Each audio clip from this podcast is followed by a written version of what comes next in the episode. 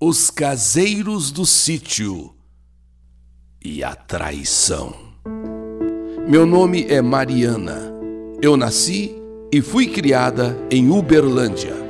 Meus pais sempre foram muito trabalhadores. Eles lidavam com terra, com criações, e tudo isso no sítio do seu Geraldo, onde eles eram caseiros.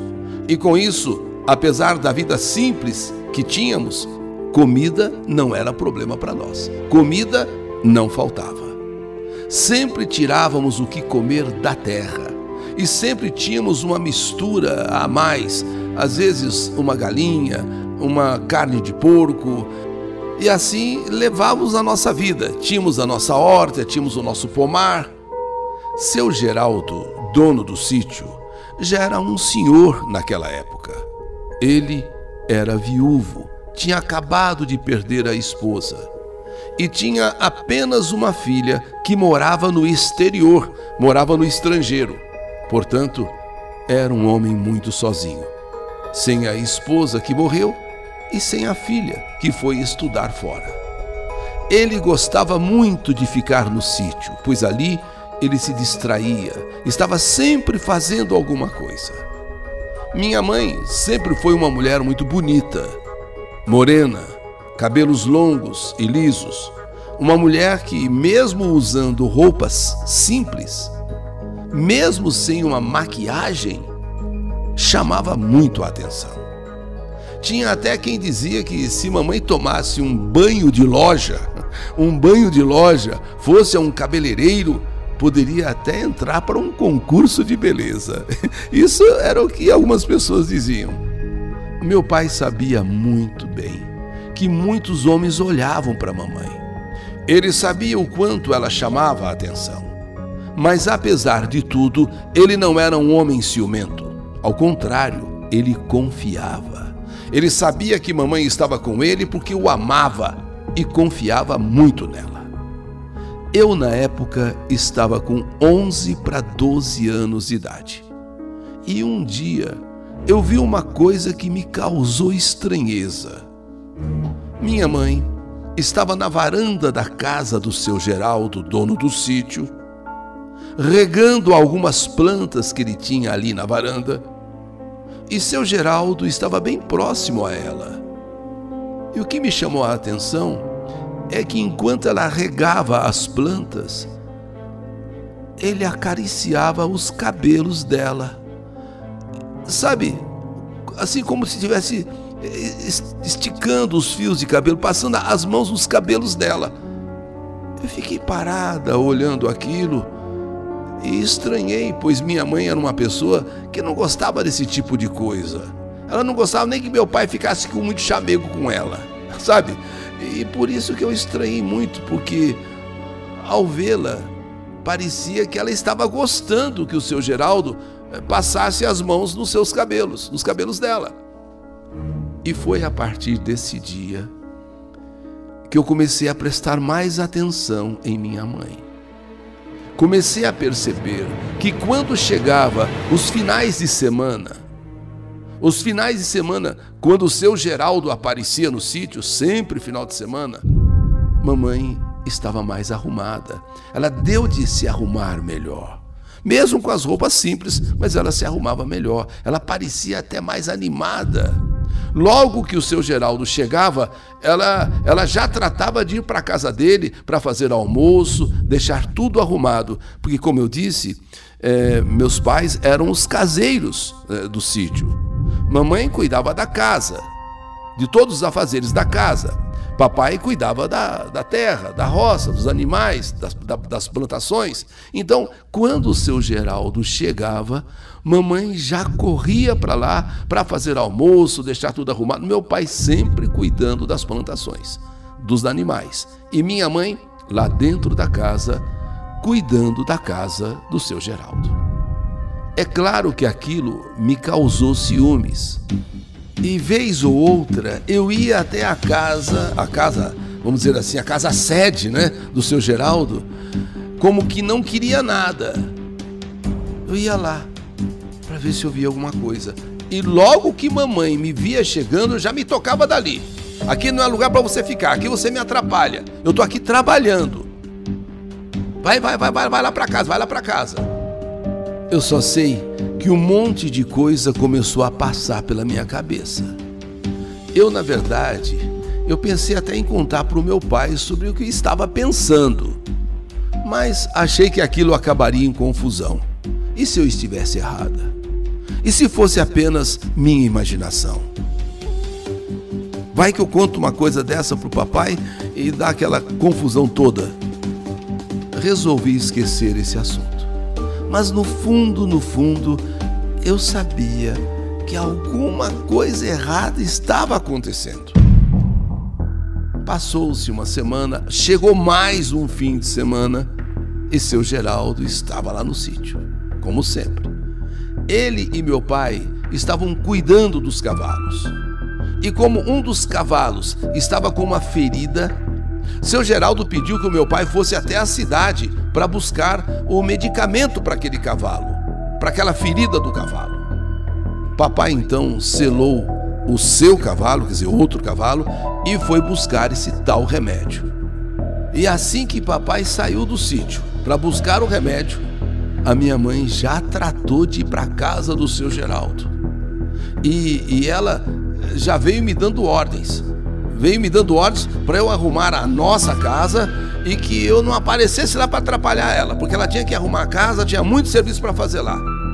Para mim, foi a mesma coisa que ela dissesse: sai daqui, vai lá para casa, porque eu vou fazer coisa errada agora. O jeito dela, a maneira dela, a forma que ela falou, não sei, aquilo ficou me, me martelando na cabeça. E assim que a minha mãe foi para lá, eu fui atrás dela sem que ela percebesse, sem que ela me visse. Eu subi em silêncio a escada que dava para a varanda da casa. E fui andando agachada, sabe assim, agachada, de janela em janela. Aí chegava na janela, eu esticava o pé para ver se eu via alguma coisa. Aí agachava novamente, ia para outra janela. Aí eu subia na ponta dos pés para ver se eu via minha mãe lá dentro da casa. E quando eu cheguei na última janela, eu mal conseguia acreditar no que eu vi. Eu não estava errada. Eu estava certa. Infelizmente eu estava certa. Nessa última janela, eu então fui me levantando, fui ficando assim na pontinha dos pés e eu vi a minha mãe e o seu Geraldo rolando no chão da sala. Os dois gemiam parecendo assim dois animais. Eles estavam sem roupas e estavam na maior pouca vergonha. Eu saí correndo dali, saí correndo eu fiquei completamente chocada com aquilo. Eu fui para casa, me tranquei dentro do quarto, sabe? Eu não sabia o que fazer. Eu estava apavorada.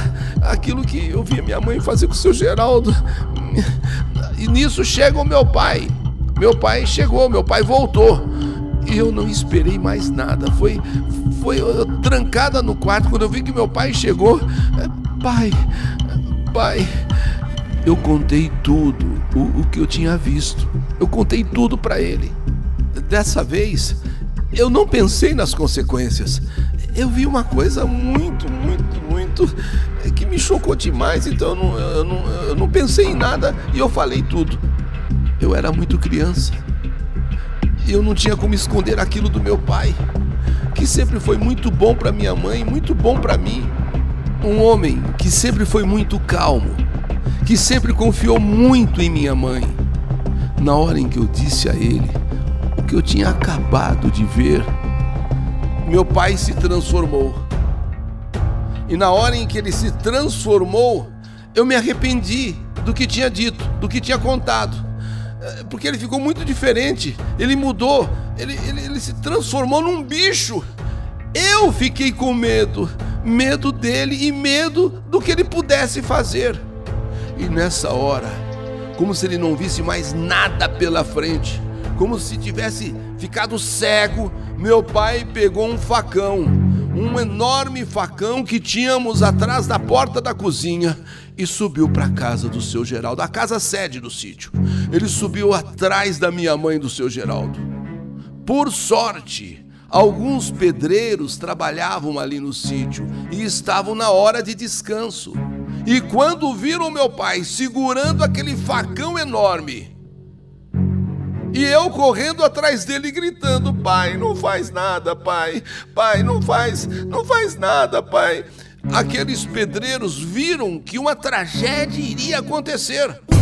Papai sobe as escadas que nem um louco, vai para aquela janela que eu falei que eu tinha visto aquilo tudo. Ele vai e vê, e confirma, e comprova. Nessa hora, ele corre para a porta. Ele tenta arrebentar a porta que está trancada. Ele vai matar os dois. Ele vai trucidar seu Geraldo e a minha mãe. Eu tô gritando, gritando. E os pedreiros, diante daquela, daquela iminente tragédia, correm. São três pedreiros. Correm e conseguem, conseguem desarmar o meu pai. Conseguem segurar o meu pai. Porque se ele entra naquela casa, estava feita a tragédia. Minha família estava destruída. Não só eu vi, o meu pai também viu. Os dois, os dois. Bem, o casamento dos meus pais acabou naquele dia, naquela hora. Meu pai arrumou nossas coisas e no mesmo dia fomos embora daquele sítio para a casa do meu tio, que morava em um outro sítio não muito longe dali. E a partir de então, nunca mais ouvi minha mãe. Ela desapareceu. Meses depois, ficamos sabendo que o sítio havia sido vendido e que seu Geraldo havia se mudado para o Rio de Janeiro com a minha mãe se é que eu posso chamá-la assim, mãe. Apesar de sofrermos muito, meu pai e eu resolvemos tocar a vida em frente. Mamãe agora havia se tornado passado para nós. Os anos se passaram. Meu pai conheceu uma mulher por quem ele se apaixonou e os dois resolveram viver juntos. Hoje, eles continuam juntos me deram dois irmãozinhos de presente e passamos a ser felizes novamente. Estou com 27 anos, sou casada e tenho uma filha de dois aninhos. Apesar de tudo que eu passei na minha vida, apesar de ter sido abandonada pela minha mãe quando eu tinha 12 anos, porque ela poderia ter pelo menos em algum momento, em alguma vez voltado por mim para me ver, para saber como eu estava, mas ela nunca fez isso. Mesmo assim, sou uma pessoa feliz hoje e realizada. E volto a dizer, em relação à minha mãe, para mim é como se ela não existisse, pois ela não merece nenhum sentimento meu. Para mim é como se ela morreu.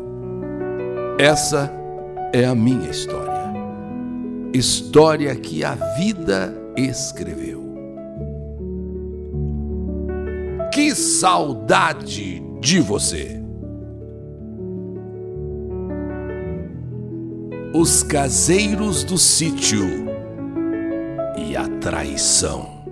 História do canal YouTube Eli Correia Oficial.